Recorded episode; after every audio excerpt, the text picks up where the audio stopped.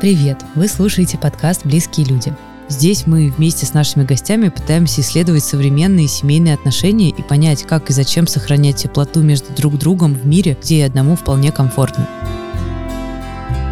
Меня зовут Варя Веденеева. Я основатель сервиса печати семейных фотокниг «Периодика». А еще я недавно вышла замуж и готовлюсь стать мамой. И у меня много вопросов о том, как устроена семья сегодня.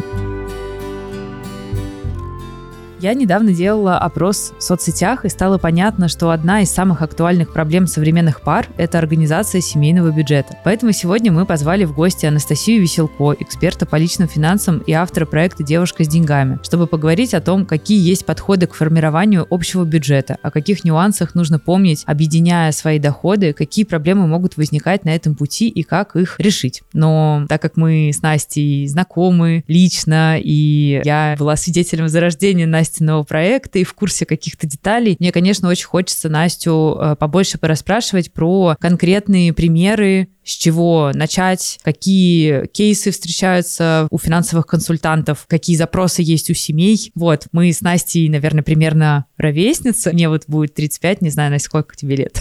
44. Привет, Варь. 44, нет, мы не ровесницы. Но прикольно, что у тебя еще больше опыта в плане взаимоотношения с деньгами во взрослом возрасте. Потому что если вдруг те, кто нас слушают, им, например, там 20 с небольшим, то получается ваш опыт с вашими личными деньгами, он тоже, ну, там ему может быть всего 3-4 года. Вот, у меня опыт 15 лет, у Насти, соответственно, не знаю, когда ты начала зарабатывать свои первые деньги, ощутимый. Лет 17, наверное, да.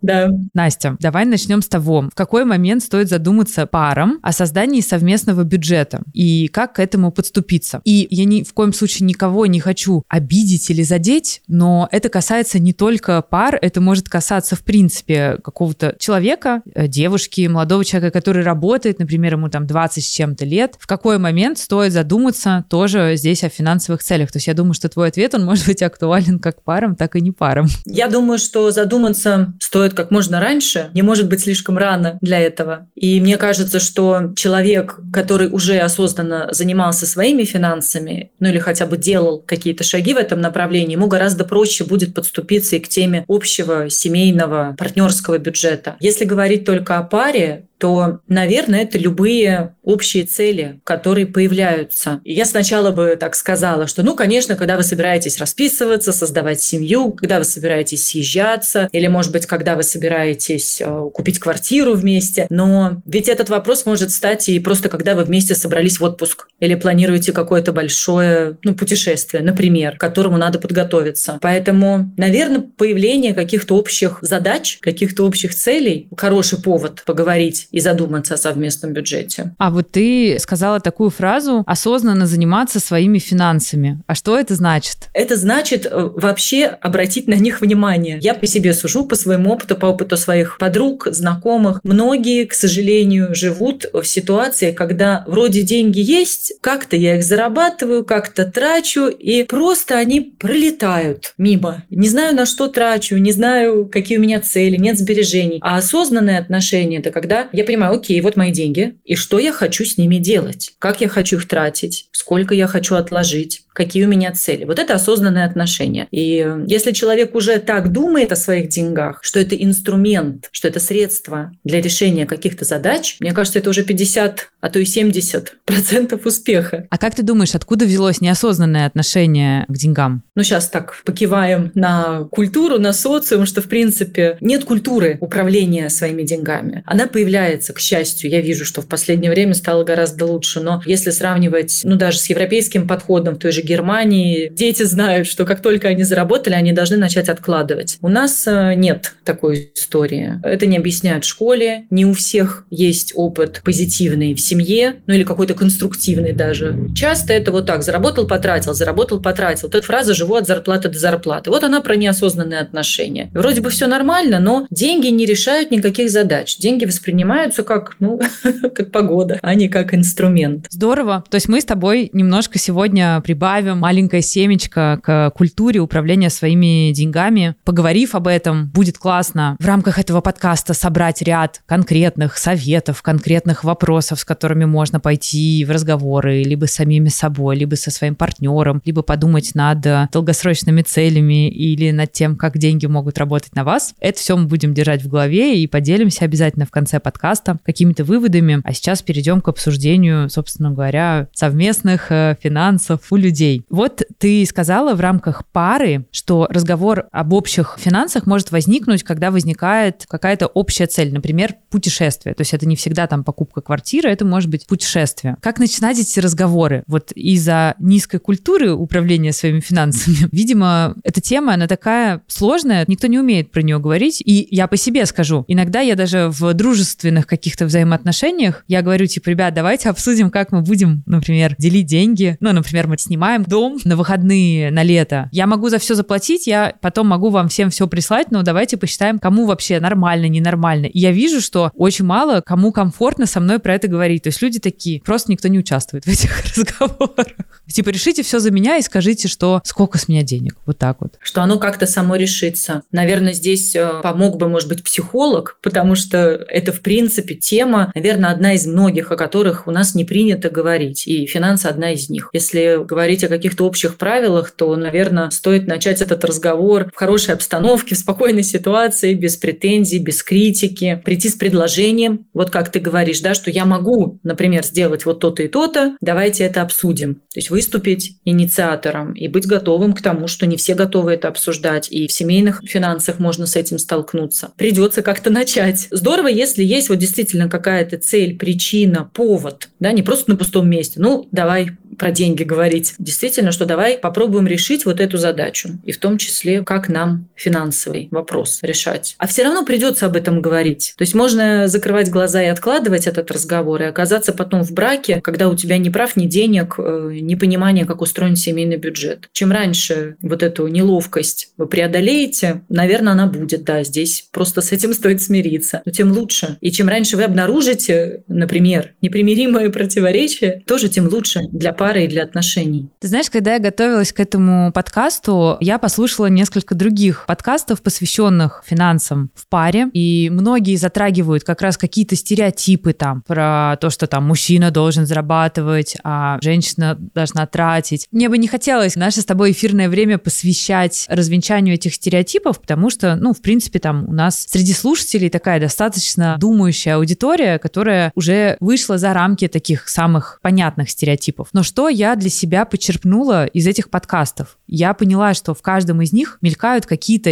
идеи, и я такая, о, а так можно было? О, прикольно, а я об этом не знала. И мне вот очень хочется тоже в рамках нашего разговора набросать этих идей, которые, ну, из-за того, что люди не говорят о деньгах, их как будто бы неоткуда и брать. Я тебя сейчас хочу поспрашивать про те кейсы, которые ты решала в рамках своей деятельности как консультанта в семейных парах, либо там по личным запросам. Ну, например, как начать копить, как начать копить совместно, какие есть вообще варианты, подходы, что для этого нужно. Как начать копить совместно? Я бы э, тоже здесь пошла от целей. Копить на что? Копить зачем? Здесь может быть тоже два варианта. Сейчас я тогда немножко схему опишу, вот принцип, а потом примеры. В здоровом бюджете, что отдельного человека, что пары, что бизнеса, неважно, о чем мы говорим, должна быть такая корзина, как э, сбережение, подушка, деньги, не знаю, на черный день, на белый день, резервный фонд, запасные свободные деньги. И вот эту задачу надо решать. У семьи тоже должна быть такая подушка подушка. И можно обсудить, например, представить, а что будет, если мы лишимся дохода, или кто-то из нас лишится дохода, или придется переезжать, или возникнет какая-то ситуация. Давай подумаем, какую мы хотим создать подушку. Сколько денег мы хотим иметь в запасе. Первое, это что, в принципе, такая подушка должна быть. А дальше уже каждая семья или пара решит по-своему, как эту подушку собрать. Случаи бывают абсолютно разные, и тут нет правильного или неправильного ответа. Каждая пара решит это для себя. Кто-то скажет, например, например, что мужчина, окей, я буду ежемесячно пополнять эту подушку из своего дохода. Кто-то скажет, давай скидываться пополам. Там, я 10 тысяч, ты 10 тысяч. Кто-то договорится, что женщина 3 тысячи, мужчина 7. Кто-то скажет, нет, давай эту подушку соберем всю из твоего новогоднего бонуса. Например, есть задача, вот эта подушка безопасности, а дальше, в зависимости от вашей ситуации, вы договариваетесь, как ее собрать. Можно настроить автоматические платежи, можно договориться, что, не знаю, муж дает все деньги жене, она сама откладывает в эту подушку. Реализация может быть очень разная. И любые средства хороши. То есть нет здесь э, как надо, как не надо. Но должна быть подушка. И что еще хорошо бы обсудить, у кого и какой к ней доступ. То есть вот если это наши деньги на мало ли что, то где они лежат, у кого к ним есть доступ. Вот у нас в семье, например, две подушки. Есть у меня счет э, со сбережениями, есть у мужа свой счет со сбережениями. У нас нет общих вот этих сбережений. Но он знает примерно сумму, которая лежит у меня. Я сама там ее пополняю, как хочу. Он свою подушку пополняет. И мы оговорили,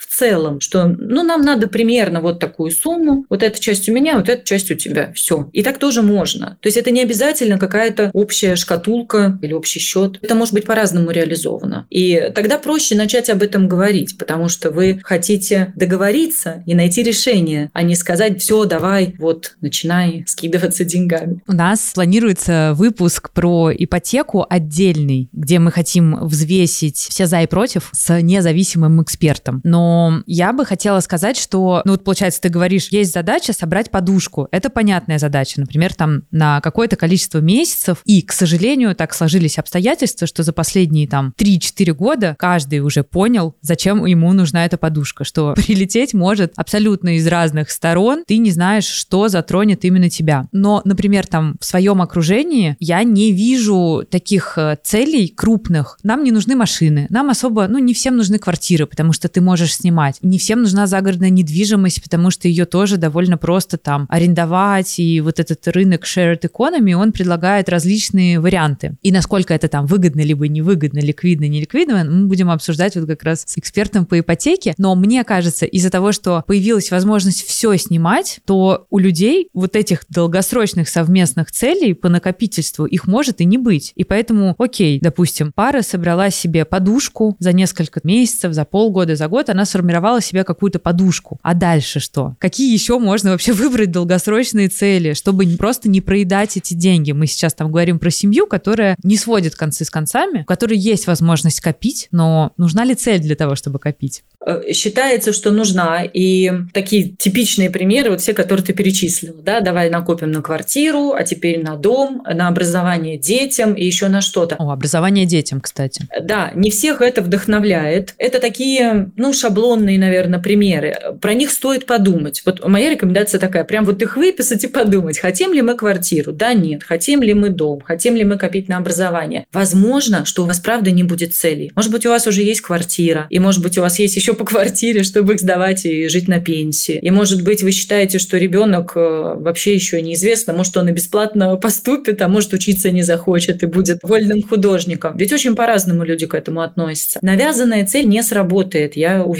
Но мне нравится идея просто сформулировать цель как капитал. Ведь вы сейчас не хотите квартиру, может быть, захотите потом. Сейчас вы живете в городе, на пенсии захотите жить у моря. Может быть, ребенок захочет, закончив школу, год посвятить как говорится, поиску себя, не знаю, там, путешествиям, каким-то еще вещам, чтобы решить, чем заниматься дальше. И просто классно иметь деньги на этот случай. Есть одна абсолютно всем нужная цель, ну, в большинстве, я думаю, там 95%, это пенсия. Но она так звучит, пенсия, что, ну, мало кого она вдохновляет. И здесь нужны некие усилия представить, как я хочу жить э, в зрелом возрасте, чем я хочу заниматься, хочу ли я зависеть от детей и внуков. Может быть, я хочу быть той самой богатой тетушкой или бабушкой. Может быть, эта идея сподвигнет просто начать часть денег вот из сегодня, из сегодняшних плюс-минус нормальных лет, когда у вас есть какие-то свободные деньги, возможность зарабатывать, передать себе туда в будущее, когда тебе будет 70, и тебе не захочется скакать по съемным квартирам, скорее всего, менять хозяина, спрашивать, могу ли я посадить герань в этом огороде. И завести 10 кошек.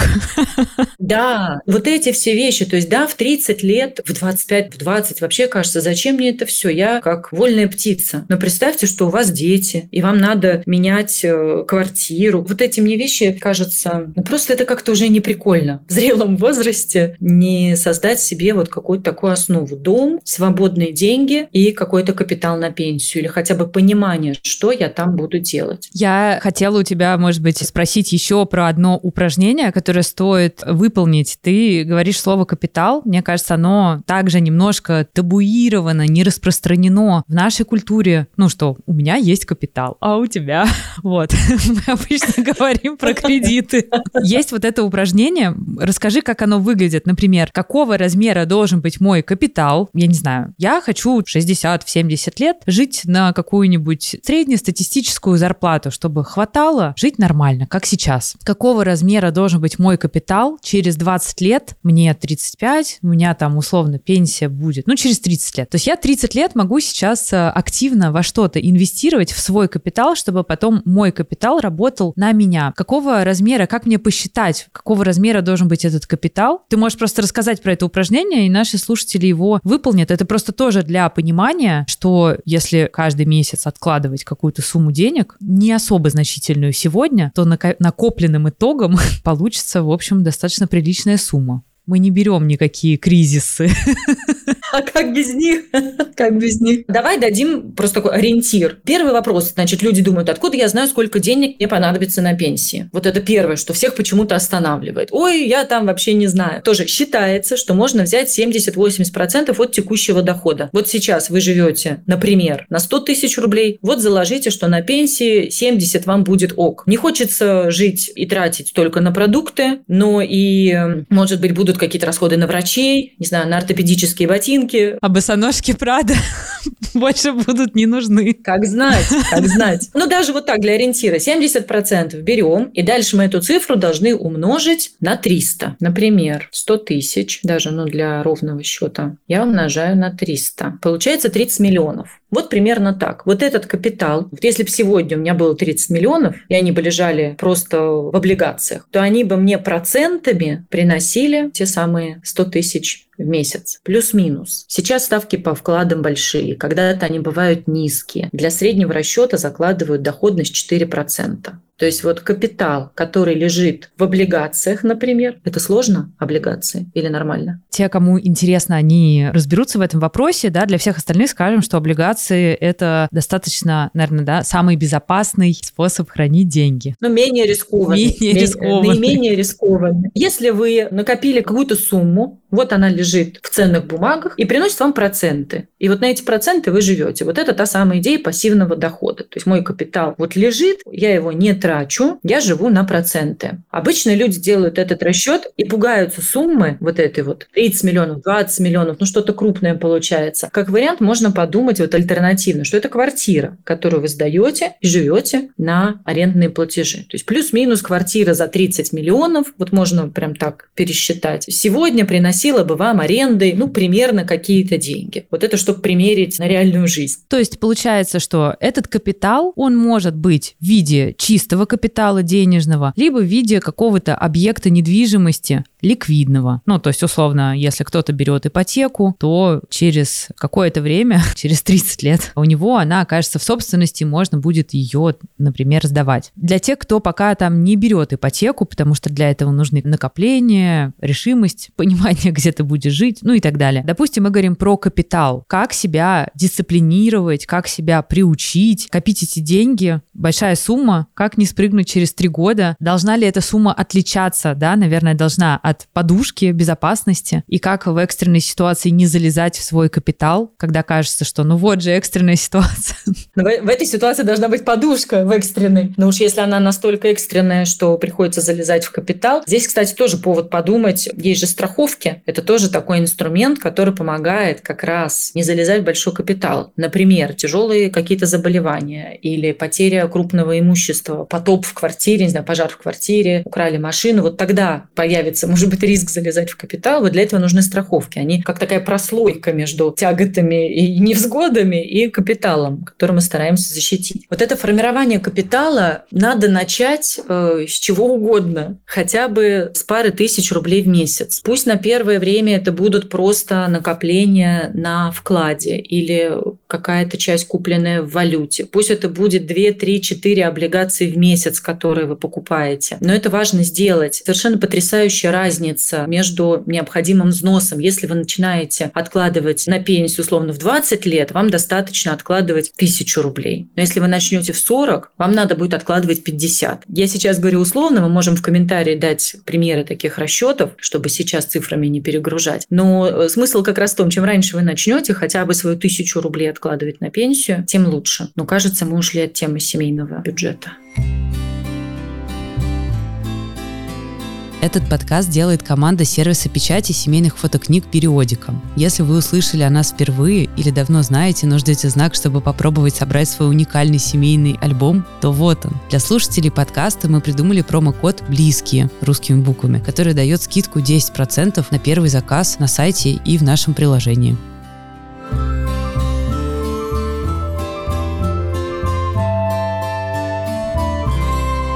Слушай, ну на самом деле никогда непонятно, каково вообще будет будущее семьи. Мне кажется, конъюнктура меняется так быстро. Я считаю себя человеком достаточно осознанным и прагматичным, но даже мне довольно сложно думать такими диапазонами, потому что, ну, последние там три года случилось дисконтирование будущего. Мне хочется сказать, я слушала аналитика о том, что пенсии не будет, ну, нам как бы не на что рассчитывать ввиду разных демографических ситуаций. Я говорю про жителей России, например. Но я думаю, что это и в мире общая тенденция. Но, может быть, искусственный интеллект заменит необходимость работы. То есть все может поменяться. Но, тем не менее, сама привычка, например, регулярно откладывать деньги, мне кажется чем-то основательным и правильным. И мне кажется, что ее очень здорово в себе культивировать вне зависимости от любых обстоятельств в жизни. Это просто тренировка своей коры головного мозга, которая поможет тебе в любой ситуации. Поэтому, да, давай немножко вернемся к теме семейного бюджета и тоже подумаем про запросы. Не знаю, есть семейная пара, у них есть какой-то совместный доход. Я не знаю, вообще есть ли какие-то правила, как стоит друг другу там сообщать о доходах, о расходах, чтобы у людей не было шока друг от друга. Либо наоборот, ты живешь, как ты живешь, но вы просто определяете как раз те суммы, которые будут вот совместными тратами, либо совместными накоплениями в процентах, не в процентах. То есть я тебя здесь э, прошу накидать какие-то идеи, чтобы наши слушатели в своих разговорах, у них просто была вариабельность, что это может быть процент, это может быть там фикса, это может быть то, то, то. Главное в этом во всем регулярность. Но на самом деле, как ты сказала, да, у кого-то есть какой-то доход, а есть там бонусы. Давай поговорим. И вот мне кажется, люди часто упираются в поиск вот какого-то правильного, идеального решения, забывая, что ситуации могут быть уникальны. Должны ли партнеры знать все доходы друг друга и расходы? Мне кажется, нет. Ну, то есть я не могу сказать, что должны. Вот сама идея даже общего бюджета всегда, вот у нас общий или раздельный, да, люди пытаются решить, общий или раздельный. Общего бюджета, в принципе, мне кажется, уже практически не существует. Люди получают деньги на карты, уже никто не приносит свои там 100 рублей не кладет их в тумбочку, как там делали мои родители, например. Поэтому изначально у всех деньги приходят на свои какие-то счета и карты. А дальше, как договоритесь? Вот есть понятие смешанного бюджета, то есть это нечто среднее между общим и раздельным. И мне кажется, это единственная такая жизнеспособная история, потому что у каждого все равно должны быть какие-то свои деньги, должны быть общие, и должно быть, ну, наверное, некое представление о доходах друг друга. Наверное, это связано в целом с уровнем открытости и доверия в паре, с качеством качеством ваших отношений. Я как-то сложно представляю, что в хороших доверительных отношениях люди утаивают доходы или это какая-то там цифра за семью печатями. Что я видела, какие кейсы бывают достаточно часто, причем, когда в семье, например, муж содержит семью, обеспечивает доходы и все расходы, и даже, например, он выдает жене какую-то более чем достаточную сумму, все равно женщина может испытывать беспокойство, хотя вроде бы он ей говорит, слушай, ну если что, вот в тумбочку залезай, бери сколько надо, или трать сколько хочешь. Даже так такое. И все равно может быть беспокойство, потому что женщина не понимает. Она не понимает ситуацию, она не понимает риски, она не знает, есть ли у них подушка. И вот это вещи, которые можно обсудить. Пусть у вас отдельные бюджеты, пусть вы не знаете целиком доходов и расходов, но у семьи, как у команды, как у проекта, должен быть план, что мы делаем вот в этой ситуации, какие у нас цели, какие задачи, как мы будем решать вопрос там, с расходами на детей. Это какие-то житейские такие вещи. Вот их надо знать. Я не знаю, например, точно, сколько зарабатывает мой муж. И он не знает. Не потому, что это тайна, а потому что ну, у меня нет фиксированной зарплаты, у него тоже нет. Ну, сколько-то, да, плюс-минус, мы в курсе. Но мы не отчитываемся друг другу и не отчитываемся за расходы. Но у нас есть понимание подушки, целей и портфеля инвестиционного. Вот, то есть такие можно себе, знаете, как такие опоры прорисовать. Пусть в целом картина может быть даже не очень ясна, но вы можете определить какие-то вещи, на которые будете опираться. Я себе делаю пометку. Тезисы для обсуждения совместно с партнером, либо с самим собой, это наличие подушки, это наличие каких-то более долгоиграющих финансовых целей, и это, ну, как бы, участие в создании капитала. Инвестиции — это не инвестиции в любом виде. Я бы здесь добавила, что ну, в реальной жизни вы можете столкнуться с тем, что партнер не хочет в этом участвовать. Например, вы говорите, а давай подушку, а давай это, это так нужно, детям на образование. Он говорит, слушай, ну, не мое. Вот, вот реально не мое. Я вот так хочу жить, как-нибудь разберемся. И здесь надо четко понимать и принять эту ситуацию, что вы не можете заставить другого человека. Вы можете, значит, решать эти задачи своими способами. Есть примеры, когда мужчина вот так дает деньги, например, на жизнь. Женщина сама начинает формировать эту подушку. Ну окей, знаешь, я буду откладывать что-то из этих денег. А у меня была девушка на консультации, ей муж давал деньги сразу на год на бытовые расходы. Ой, это очень сложно, январе мне кажется раз, да, и она пришла учиться, как вообще ими распоряжаться. И в итоге она решала, так, это я на вклад, это я вот сюда. И она какую-то часть там оптимизировала в расходы, говорит, и мы сами поехали в отпуск с детьми на эти деньги. Мне было так приятно, что я сама управляла этими деньгами. Это не ее деньги, как вроде бы, да, не ее доход. Но она даже вот в таком варианте освоила и управление, и оптимизацию, и решала какие-то цели. То есть, возможно, придется искать самостоятельное решение. Вот здесь тоже я бы хотела, знаешь, такую не делать идеальную картинку, что вы сели, поговорили и вместе весело начали откладывать. Не факт, что все хотят в этом участвовать. Быть готовым к этому. Честно, мне очень нравится, что у нас конкретный разговор.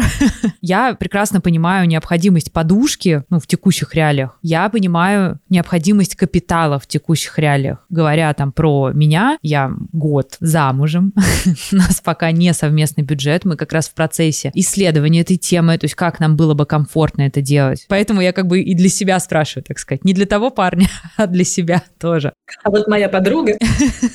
Все для себя. У меня э, скорее вопрос до замужества. У меня, например, у меня есть капитал. Спасибо. Спасибо тебе за это. Настя э, тоже меня консультировала по созданию моего там первичного инвест-портфеля, с которым много чего произошло за последние три года, но тем не менее привычка, привычка есть. Это самое главное. Про подушку, про страховку. Я понимаю, вот вопрос вопрос финансовых целей и их долгосрочности. Даже они могут быть совместными, они могут быть не совместными. То есть, например, вот я сейчас беременна на позднем сроке, соответственно, я сама себе э, коплю на некоторые декретные каникулы, на какие-то покупки. То есть я в самом начале, когда узнала о беременности, я такая, ну, надо потихоньку откладывать э, деньги, просто чтобы к концу срока беременности, ну, там все вот эти контракты, роды, я не знаю, что мне еще понадобится, но чтобы на все это было уже отложено сразу. Не знаю, насколько насколько там твои клиенты говорят тоже про декрет, ну, это год, среднестатистически это какой-то год спокойный, когда ты работаешь точно не в полсилы, соответственно, у тебя падают доходы, если ты работала, и тебе нужно немножко перестраховаться. Вот это, например, расход, на который стоит отдельно копить, это считается финансовой целью, это же не подушка. На такие вещи мы не должны залезать в капитал, и мы не должны залезать в подушку. Ну, э, не должны, да, но с другой стороны, если уж э, какая-то ситуация возникает, капитал и подушка как раз для этого и нужны. Это твои, в принципе, свободные деньги, в крайнем случае. Что касается декрета, это вполне себе цель. И у многих э, девушек я эту цель видела в финансовых планах, они ее себе формулировали. Причем как во время декрета, так и даже до беременности. Мы собираемся, мы планируем ребенка. Или даже я пока не замужем, но я знаю, что в ближайшее время мне хотелось бы, наверное, так, да, вопрос замужества и беременности решить, я начинаю откладывать. Я не знаю, будет ли меня поддерживать отец ребенка, я не знаю, как сложится, я хочу быть уверена в том, что я могу спокойно родить и несколько месяцев позволить себе заниматься материнством. Ну, плюс все равно мы никто не знаем, как что сложится, сколько понадобится сил, времени и денег. Вполне адекватная финансовая цель. Можно ее решать совместно с партнером, можно ее решать самостоятельно. Ну, кому-то не надо ее решать, потому что у людей, может быть, это расходы, ну, вот просто, знаешь, как бы на сдачу, как и отпуск. Кто-то должен его планировать и отдельно откладывать, а кто-то просто берет и едет куда хочет. Ну, кому как доходы позволяют. Абсолютно нормально. Делай так, как вам удобно. Да, никто из моих подруг не копит на беременность, а я что вдруг буду? Но если такая ситуация вы хотите, окей. Вообще я рекомендую все вот эти накопления воспринимать не «О, я должна копить себе на декрет, какого черта?» Такое же тоже бывает подход. А копить, что я хочу о себе позаботиться. Я сама хочу о себе позаботиться и дать себе вот эту возможность. Но не истрачу на декрет, истрачу на сумку. Отпраздную. Не истрачу там еще на что-то. Будет начало капитала, не знаю, там для ребенка. Деньги всегда кстати. Мне кажется, вот это простая такая мысль. Вы не знаете, как долго вам там понадобится вот этот 15 iPhone или эта сумка, но деньги вам понадобятся точно. Они не помешают. И вот с таким подходом откладывайте и на беременность, и на свадьбу люди копят, и на отпуск, не знаю, и на вот такой случай, а вдруг я захочу отдохнуть неделю. Вот знаешь, такой запас на случай выгорания. Вот просто знать, что когда меня все достанет, я могу взять и на неделю уехать в Турцию, например, да, или в Подмосковье, в дом отдыха. Тоже цель. То есть здесь, эм, на самом деле, это очень творческий процесс накопления. Хочется понять, вот мы с тобой, видишь, начали обсуждать цели, и я думаю, что для ряда наших слушателей они не очевидны. То есть кому-то понятно, там, зачем копить, например, на первый взнос или там на, ну, условно, даже декрет, может быть, уже более-менее понятной штукой, хотя тоже не для всех. Свадьба. Вот, допустим, вот у тебя есть идея фикс, ты еще, может быть, не встретила человека, но ты хочешь расписаться как-то красиво, ты мечтаешь на озере на каком-то, ну, допустим. Ну, нет ожидания, что родители покроют эти расходы и так далее. Либо, не знаю, может быть, ты хочешь в каком-то платье выйти замуж, для тебя это важно. И вот ты на это копишь. На какие еще вещи стоит копить? Я вот здесь добавлю то, что мне пришло в голову. Мы не затрагивали это, но это, например, здоровье родителей. У всех родителей, наверное, разная генетика, но, тем не менее, с какого-то возраста нашего и их происходит вот эта смена. Это не у всех, безусловно, но это может быть кейсом, что ты находишься в том возрасте, когда у тебя есть дети, и ты думаешь об их образовании и так далее. И у тебя есть пожилые родители, и ты думаешь об их здоровье. И ты при этом должен да. еще думать про капитал. И в 35 или в 40 очень сложно за один день перестроить свои финансовые привычки, свою там привычную зарплату тратить, например, не так, как ты привык. Может быть, есть тоже какое-то некоторое соотношение по твоей практике, какой процент, ну, рекомендованный процент от дохода. Процент вообще как будто бы универсалия, если мы не говорим про, ну, некоторые там прожиточный минимум, минимум, есть возможность со своей зарплаты, с каких-то доходов, с экстра доходов откладывать. В каком соотношении правильнее это делать? Либо, может быть, есть какая-то схема, типа, ты считаешь свой прожиточный минимум, ну, такой адекватный, не в плане корзины. Никто не хочет считать минимум. Да, но ты понимаешь, что тебе для комфортной жизни, даже если мы говорим, да, про подушку безопасности, тебе все равно нужно посчитать свой прожиточный минимум и умножить его на количество месяцев. Вот у тебя есть прожиточный минимум, есть как бы оптимистичный прожиточный минимум без ужимок, ребенок. А значит, что все, что, все, что сверху, ты можешь куда-то вот откладывать, даже если ты пока не понимаешь назначение этих целей, прикольно иметь вот эти кубышки какие-то. Да, я здесь хочу вот подчеркнуть, что пока у вас нет свободных денег, пока вы ничего не откладывали или первый раз об этом задумались, то у вас и цели никакие в голову не придут. Начните с чего-нибудь. Когда у вас появятся свободные деньги и появится вот эта привычка, вы как будто по ступенькам подниметесь выше и увидите большую картину, и тогда вы решите, о, а почему бы на квартиру не откладывать, а почему бы дом, а почему бы образование, а почему бы поездку, пока человек живет, ну вот, сегодняшним как бы днем, без вот этой привычки в будущее смотреть, цели могут не возникнуть ниоткуда, но они появятся. И когда у вас будут свободные деньги, у вас появятся еще большие цели. Это процесс. Поэтому начните. начните сегодня. Вот, что касается целей, какие они могут быть? Это может быть забота о родителях. Ну вот, дети в разных вариантах. Образование, творческие студенческий отпуск. Кто-то, может быть, думает, я не хочу копить на образование, но я накоплю на пару летних лагерей э, языковых, например, да, чтобы дать ребенку навык какой-то. Это другая сумма, может быть, да, чем полноценное высшее образование оплачивать. Может быть, она гораздо более приемлемая, но она тоже такой некий бонус ребенку все-таки. Ребенок может выучить язык. Или ребенку, не знаю, на репетиторов, чтобы сдать ЕГЭ так, чтобы поступить на бесплатно. Это в том числе. Цели бывают такие, ну, совсем тривиальные. Кто-то копит на шопинг со стилистом. Например, я буду полгода откладывать, и осенью, в начале сезона, вот у меня уже запланировано, вот бюджет на стилиста, бюджет на шопинг, и это разумная, классная цель. То есть вот ты выстраиваешь себе какие такие маячки в будущем. Я сама э, какое-то время копила, но потом это, мне это все в общий капитал замешалось, на вечеринку на 50 лет. Вот я давно как-то подумала, что, блин, 50 лет хочется как-то круто отпраздновать, чтобы всех друзей позвать, поехать куда-нибудь красиво. Я думаю, если сейчас начну, то у меня к 50 месте будет приличная сумма, и я не буду переживать, да, что их негде взять. И цель прикольная, и откладывать на нее весело, и думать об этом приятно. И в конце концов эти деньги я всегда могу потратить на что-то другое. Поэтому и придумать классные цели полезно, и оставить себе вот эту вот гибкость, что ну, как бы это просто деньги, я потрачу их, может быть, какая-то другая у меня цель появится. Может быть, люди не думали о релокации, а теперь э, задумались. Деньги, которые копили на первый взнос по ипотеке, придется потратить, или хорошо, что они есть, позволят, например, оплатить оплатить переезд, как-то его осуществить. Мне очень э, близок э, подход, про который ты говоришь, когда какие-то крупные покупки, они не выбивают из колеи. То есть, например, там необходимость оплатить э, страховку жизни, страховку машины, карту в спортзал. И еще, когда это там все на один месяц выпадает. Как бы это может ударить по бюджету, и ты такой, блин, а я вообще-то рассчитывал на другое. А у тебя как бы на все на эти вещи в течение года, ну, с каких-то, я не знаю, автоплатежей, еще чего-то, у тебя настроены эти цели. То есть тебя это не выбивает. Но для этого нужно действительно в своей структуре доходов заложить процент, что там, не знаю, 5% от своих доходов идет на спорт, фитнес и бьюти. Мало ли чего я захочу. Столько-то процентов идет на здоровье и образование. Мало ли чего я захочу. Я не знаю, Настя, может быть, здесь у тебя есть вот именно по практике общения со взрослыми людьми, вот действительно, не те, кто только-только начал откладывать, какой-то процент рекомендованный, что там, не знаю, прикольно половину своей своих доходов откладывать. Самое главное, не промотать деньги. Потому что как будто бы да, вот эта радость сиюминутная, она может быть... Мы с тобой еще записываем это в преддверии Черной пятницы. Вот. Черной пятницы, Нового года. Да, может быть, это все будет переоценено, как типа сиюсекундная радость переоценена, а вот долгосрочная радость, как ты говоришь там про свой юбилей,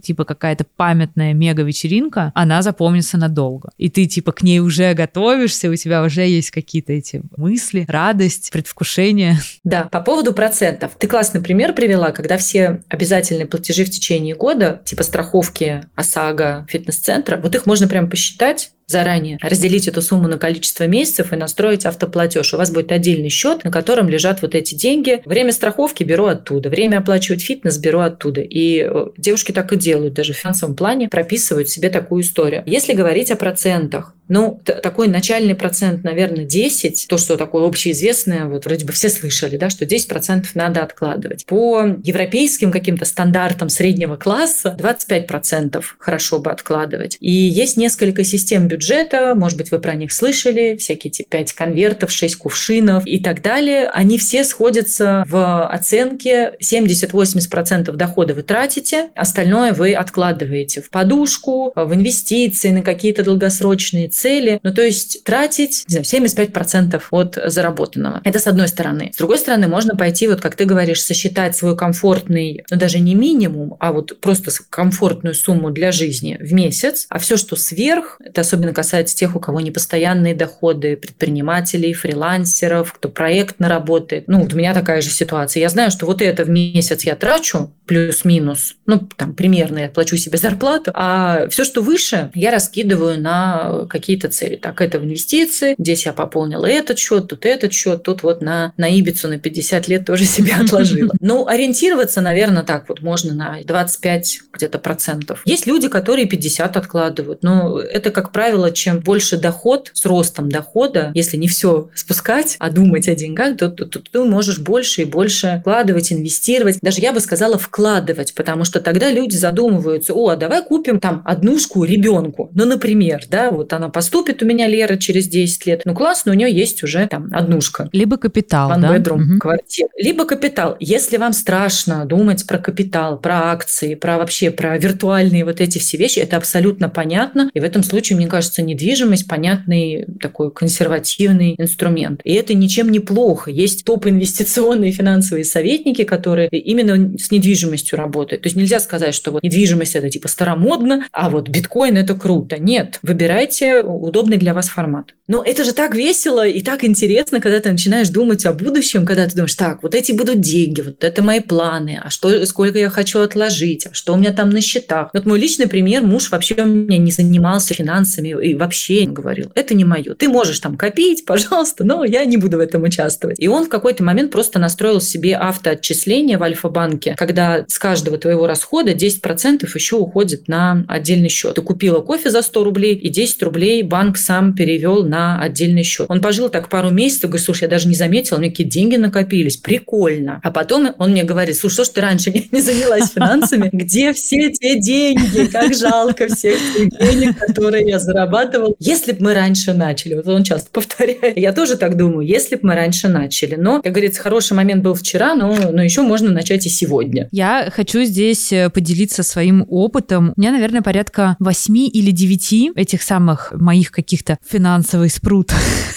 целей, ну, мы с мужем совместно копим на отпуск, просто это какая-то не супер значительная сумма, которую каждый из нас переводит на счет. Это, правда, у меня счет открыт, мы на мой счет пополняем. У меня есть инвестиционный счет, который я, ну, тоже не, не супер ощутимой суммой, просто пополняю. Вот, я сказала про декрет, я сдаю квартиру, я лендлорд, я ее сдаю, но я еще перевожу деньги на такой резервный счет на случай, если мне нужно будет сделать какой-то небольшой косметический ремонт. Вот на случай, чтобы эта сумма, она никак не ударила по моему, не знаю, ежемесячному флоу финансовому. То есть там тоже какой-то вот приходит зарплата, и в этот день там все отчисляется. Я строю дом, соответственно, я не каждый день там что-то делаю по стройке. Я тоже каждый месяц откладываю какую-то сумму, вот по примеру со своим этим спортзалом, с абонементом, что я знаю, что к концу года, либо к полугодию, когда понадобится купить какой-нибудь котел задорого, я просто возьму из этой кубышки деньги. Вот. Сколько вообще подобных целей в нашем, ну, актуальном мире, когда там все, цели настраиваются в э, онлайн-банкинге, рекомендовано иметь э, человеку? Тебе не понравится ответ, но сколько угодно. Сколько угодно. Хочется дать четкий, четкий ответ, но на самом деле сколько угодно. Вот я могу рассказать, как это выглядит обычно у девушек. Вот девушка спланировала свой финансовый план, поняла, что у нее на самом деле много целей, она поняла, что у нее есть шопинг, потом новогодние праздники, потом вот эти все фитнес-центры, а еще хотелось бы отпуск, а еще декрет и так далее, и у нее вдруг получается 10 счетов. И, и первая реакция такая, боже мой, я раньше жила с одной картой, а теперь вот это что, вот этот спрут, как ты говоришь, да, это вообще нормально, это нормально. Я пересчитывала тоже как-то свои счета, у них было 17 или 18 Ого. разных. То есть это счета в разных банках, это счета у нескольких брокеров, это счета в разных валютах, ну, раньше, тем более, когда это все было удобно. И это нормально, с одной стороны, да, сделайте, как вам удобно. При этом мне нравится такая ассоциация знаешь, вот это как шкаф разбирать. Ты сегодня разобрала шкаф и решила положить вот сюда майки, сюда повесить пиджаки, а летнее разместить на верхней полке. Через месяц ты понимаешь, нет, мне так неудобно. Я хочу майки вместе с рубашками, брюки я перевешу в другой шкаф и так далее. То есть ты, ты подстраиваешь систему под себя. Может быть, вы поживете с 10 счетами и поймете, что нет, я так не хочу. Я в итоге вот к этому пришла. Я в какой-то момент почти все счета схлопнула, все цели, просто в один, на который э, вот это просто запас денег. Как бы я, я не знаю, он на фитнес пойдет или на отпуск. Это просто мои э, свободные деньги. У меня тоже такой счет был вот с аренды квартиры. Я там держала еще вот этот запасной месяц, потому что если арендатор от тебя съезжает вдруг, да, ты должен ему вернуть, может быть, вот эти деньги, депозит который он внес. И тоже всегда это ну, как-то очень неприятно, что человек съезжает, ты ему еще денег должен, и вообще как ситуация неприятная. Поэтому вот это тоже можно держать э, в запасе. Настраивайте, как вам удобно. Эта система гибкая, эта система должна вам помогать. Как вы открыли шкаф и порадовались, что как же все удобно, мне удобно собраться, мне удобно после работы развесить вещи. Вот так же пусть будет и с счетами. Попробовали так, там через полгода можно переделать. Это очень прикольно, потому что это был мой, ну, такой след следующий вопрос про аудит э, своих финансовых целей. Я, честно говоря, несмотря на то, что мы планировали обсудить совместный бюджет в паре, но в современной семье, свободной от финансовых стереотипов, по факту мы с тобой пришли к тому, что ты создаешь бюджет для себя, и если твоему партнеру интересно вовлечься, здорово его в это вовлечь, рассказать, обсудить совместные цели. Но если вдруг ему это чуждо по каким-то причинам, которые могут уходить корнями в психологию, то мы никого не заставляем, мы никого не насилуем, мы думаем о том, как комфортно для нас, для нашего будущего, для будущего наших детей, но привычка копить, привычка содержать, держать свои финансы в порядке, это хорошая привычка. И вот, наверное, ей и посвящен наш с тобой разговор. И вот мой вопрос был такой, как часто рекомендуется проводить некоторый аудит своих финансовых целей, вот как ты рассказала, очень классная метафора со шкафом и с твоими счетами, что было 17, все слила в один какой-то счет, потом снова куда-то разложила. Может быть, это какая-то есть там раз в полгода, раз в год. И в рамках таких разговоров, я помню, я у тебя в блоге читала про какие-то финансовый понедельник. Да-да-да. Пятиминутка.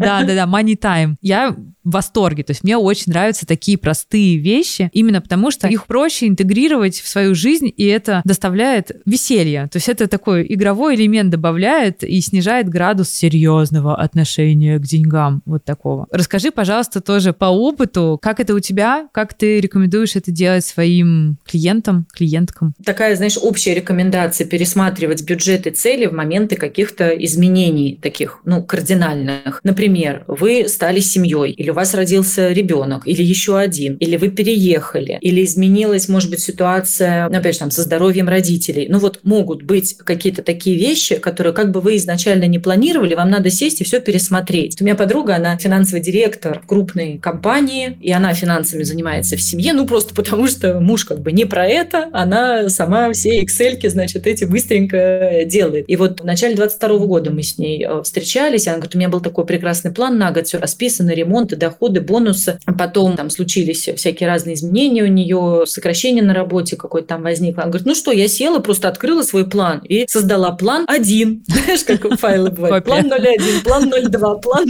03. И просто его переделала с учетом текущей ситуации. Ну, как бы вот так. Поэтому крупные изменения, окей, сесть, собраться, подумать, как-то пересмотреть цели, доходы, расходы. Разные бывают ситуации. А так мне нравится периодичность. И муж меня уже спрашивает, ну что, давай, давай посчитаем деньги. Я говорю, так недавно считали уже, как бы хватит. Ну, давай, давай еще раз, давай еще раз вот пропишем, значит, что у нас здесь, что у нас здесь, а что мы хотим там. При этом у нас нет сейчас целей каких-то там не по недвижимости, ну, вот каких-то конкретных таких, на которые надо было бы копить. Но это такая ревизия получается. Плюс мы заодно прикидываем, а что там будет с доходами, а что мы ожидаем, как мы этими деньгами распорядимся. И, ну, тоже мы ремонт дома делали в прошлом году. Тогда мы прям вот садились и прикидывали, так, нам нужны будут окна, двери, это там плинтус, еще что-то, диван. Вот давай прикинем. И муж говорил, например, вот это, вот это я закрою там из каких-то своих доходов. Я говорю, ну, а я тогда, например, ну, не знаю, куплю дверь. Ну, я условно говорю, да, вот я знала, что вот у меня эта задача. И так тоже можно по задачам. И мне кажется, это еще такой тимбилдинг хороший. Что может объединить лучше, чем обсуждение общих денег и каких-то планов? Это очень классная практика. Раз в месяц э, можно свои деньги считать, можно общие. Никого не заставлять,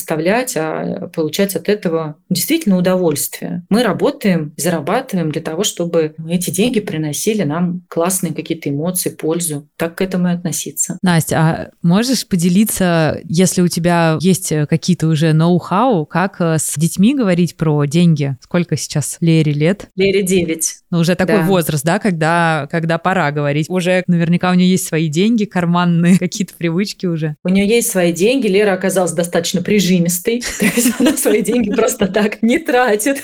Это отличный способ, когда она говорит, ой, я так хочу вот это, вот это. Я говорю, окей, вот, бери свои деньги, пойдем, я с тобой схожу, все купишь. Ой, ну ладно, мне не надо, обойдусь. Это она уже не хочет. Конечно, она копит на iPhone. Это просто какая-то, мне кажется, детская мета-мечта, знаешь, накопить на iPhone. Очень часто вот этот вопрос тоже задают, как быть с детьми. Я, честно говоря, не верю в то, что вот вы живете, живете, потом раз, вы раз в полгода сели такие, а вот теперь мы поговорим о деньгах. Не получится так. Ребенок считывает день за днем ваше отношение к деньгам. И оно проскальзывает, проскакивает в миллионе моментов. Если у вас 10 кредитных карт, ну никак вы ребенку не докажете, что надо откладывать и э, разумно относиться к покупкам. Только если он от противного пойдет, да, чтобы не быть как мать. Вот, например, так. Я верю в то, что э, это, в принципе, не должно быть табуированные темы. Я могу Лере сказать, например, сейчас это дорого для нас, или в этом сейчас у нас другие задачи. Или давай сравним, вот эта цена примерно как вот это. Или вот представляешь, можно откладывать и что-то купить. Или вот будет отпуск, мы об этом думаем э, заранее. Лера из своих денег покупает подарки подружкам. Но все равно,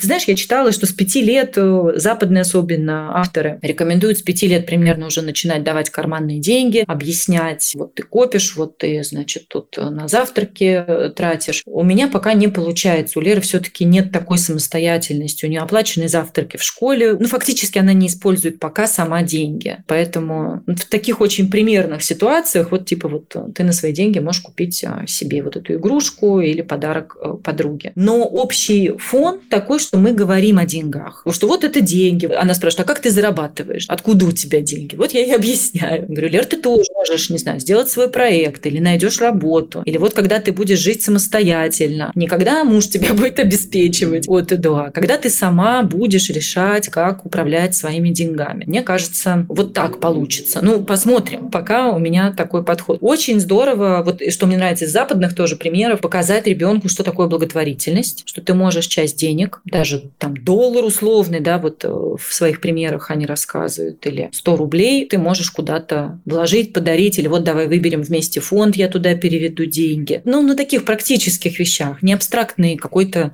разговор о деньгах. Завести детскую карту стоит, причем она и не пользуется, но мы и завели, один раз сходили в магазин, она попробовала ей вот это, научилась платить, ну, все, лежит она пока, она и больше не нужна. Интересно, как у современных детей вообще в голове выстраивается понятие денег, потому что деньги бумажные и монетки, мне кажется, они не в обиходе. И даже детские карты, они просто ты на них кладешь э, деньги, то есть у ребенка не высвечивается какой-то баланс, сколько денег ты на этой карте. Из-за этого он не может прогнозировать, там, мне дали, не знаю, 10 тысяч рублей на месяц, либо, не знаю, на какой-то период, сколько от них осталось. Получается, у них вообще понимание денег, оно как-то по-иному строится. И поэтому, мне кажется, и у взрослых-то, в принципе, с электронными деньгами может быть сложнее, да, что да, ты не правда. чувствуешь. Ты как бы поприкладывал какие-то гаджеты, даже там уже где-то ты можешь платить улыбкой. Да, ну или маркетплейсы, которые списывают Долями. ну, просто вот ты еще финально не решил, а уже вписался во что-то. Ты знаешь, мне кажется, здесь можно опираться, как и вообще в жизни, на какие-то привычки и принципы. Да, мы не знаем, какой будет доход. Дети не понимают пока, может быть, сколько осталось там до конца месяца. Но мы же можем заложить в целом разумное потребление. Это то, что мы можем показывать. Взвешивание какого-то, знаешь, за и против перед покупкой. Какое-то сравнение цен дорого-дешево. Знаешь, некоторые родители говорят, детям нельзя говорить слово «дорого», у него будет травма у ребенка, мы ему так э, заблокируем денежные потоки, поставим финансовый потолок и так далее, и так далее. Но, на мой взгляд, пусть лучше у него травма это случится в 10 лет, что у него не все может себе позволить, чем в 35, когда он окажется с 10 кредитными картами. Какие-то разумные ограничения, рамки очень важно, мне кажется, показать. Поэтому вот на эти принципы лучше опираться. А второй важный принцип, что ты можешь зарабатывать, что ты можешь этим управлять, что это не просто кто-то тебе дал 10 тысяч зарплаты, и ты сидишь как бы вот как подневольный, знаешь, человек, вот должен с этим мириться, что в твоей власти управлять и доходом тоже. Просто вот эту позицию, как бы, что деньги – это что-то, чем ты можешь управлять. Вот это же можно донести, хоть они электронные, хоть бумажные, хоть любые. Но сначала и самому надо проникнуться тоже этой идеей, что деньги – это что-то, чем ты можешь управлять. Слушай, такая классная, почти финальная наша мысль про привычки и принципы. А вот как их в семье, в паре, либо для самого себя сформулировать? То есть там ты садишься и выписываешь, я не знаю, пять каких-то правил, пробуешь по ним жить, понимаешь, что три из них работают, два не очень, их нужно на что-то заменить, под что-то адаптировать. Либо у партнеров могут где-то коса находить на камень, но главное там, чтобы, не знаю, вот два принципа у нас общие, а три принципа у нас раздельные. Как к этому вопросу тоже подступиться? Ты знаешь, мне кажется, что если у людей принципиально разные позиции на финансы, ну вот прям принципиально, один невероятный транжир, а второй хочет все разложить по полочкам, но мне кажется, что долго они не протянут вместе. И финансы по статистике одна из самых частых причин разводов ну и расставаний, и проблем. Поэтому, ну, плюс-минус все таки в одном направлении люди, наверное, должны смотреть. Мы с мужем, например, очень по-разному тратим, но ни он, ни я никогда не залезали в какие-то вот бездумные кредиты. Да, он тратил, но он тратил то, что есть. Он не тратил лишнего. И, наверное, в этом смысле, ну, как такой, как глобальный принцип, мы в рамках этого можем уже договариваться. По поводу правил. Я люблю правила, как и ты, списки, чек-листы, все вот такие штуки. Мне кажется, это прекрасно работает, если тоже дать себе здесь определенную свободу. Давай попробуем вот так. Работает, не работает. А те, давай еще вот так. А вот я слышала, у кого-то вот так работает. Давай тоже примерим этот вариант. Люди себе изобретают вообще очень странные правила. Там одна девушка писала, что она не покупает ничего после 7 вечера онлайн, потому что она говорит, я знаю, я после работы уставшая, замотанная, вот эта префронтальная кора истощена, решения принимаются неадекватные. У меня просто такое правило. Вечером я не покупаю. Куплю утром. Она засыпает, утром у нее совсем другой взгляд на корзину Wildberries.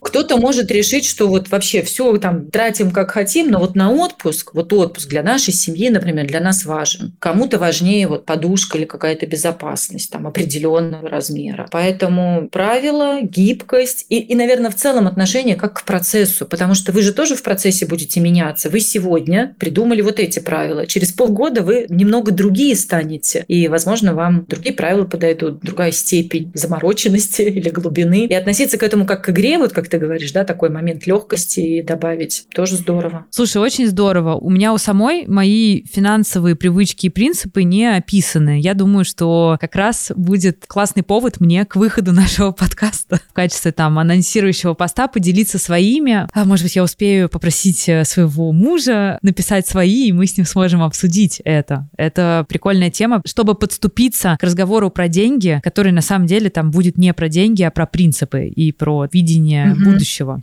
Я слышала еще такую фразу, что когда люди ссорятся из-за денег, что на самом деле типа люди ссорятся не из-за денег, люди ссорятся из-за каких-то своих вот глубинных убеждений, в которых у них расходятся взгляды. Да. И чем мне нравятся деньги, что вот взгляды, глубинные убеждения, их сложно опознать, может быть, или как-то сформулировать, а деньги все показывают. Деньги классный инструмент и для самопознания познания и для познания там, отношений и ну, ваших общих принципов. Мне еще нравится, знаешь, фраза тоже, как стандарты задать финансовые. Может быть, кому-то не нравится слово «правило», такое ученическое, может быть, что ли, да, не все любят. Может быть, у вас это будут финансовые стандарты. И ваши стандарты, например, не быть должным, не покупать шлак, не нести в квартиру то, что вам не нужно, всегда иметь при себе, у мужа такое правило, всегда иметь при себе наличные, или платить заранее, или платить вовремя. Это же можно сформулировать из какой-то такой, с точки зрения даже самопозиционирования какого-то. Вот, а я какая? В финансах, а вот наша семья какая в финансах, и вот так зайти. В общем, искать свой подход. Да, очень прикольно это потом вот э, именно через э, стандарты либо принципы передавать детям. То есть они, мне кажется, на уровне принципов считают, что там типа платить заранее это круто, там не иметь кредитов. У нас в семье так было принято, например, меня к этому приучили. Да, не занимать там до зарплаты или вовремя отдавать долги. Ну вот какие-то, да, такие вещи. Здесь вообще можно же уйти в зону ценностей ценностей, а это ну, такая основа фундаментальная, да, а уже там реализация может быть немного раз, да, но это что-то, что может объединять, что легко передать детям. Ну вот да, какие-то такие более глубокие вещи. Это не просто отложить 5 рублей. Вот дело не в этом, дело в подходе. Последний вопрос у меня к тебе такой. Как снизить э, градус табуированности этой темы так, чтобы это было for fun? Типа, девчонки, давайте соберемся на ужин и пообсуждаем, не знаю, у кого какие финансовые планы на следующий год. Очень часто говорю о деньгах. Может быть, еще люди, зная, что я занимаюсь финансами, они считают, может быть, что это проще да, со мной начать говорить. Вот буквально там в корпоративе у мужа его друзья или сотрудники подойдут обсудить финансы. Можно на начать, не обязательно даже ну, какое-то для этого делать супер собрание, давай мы вот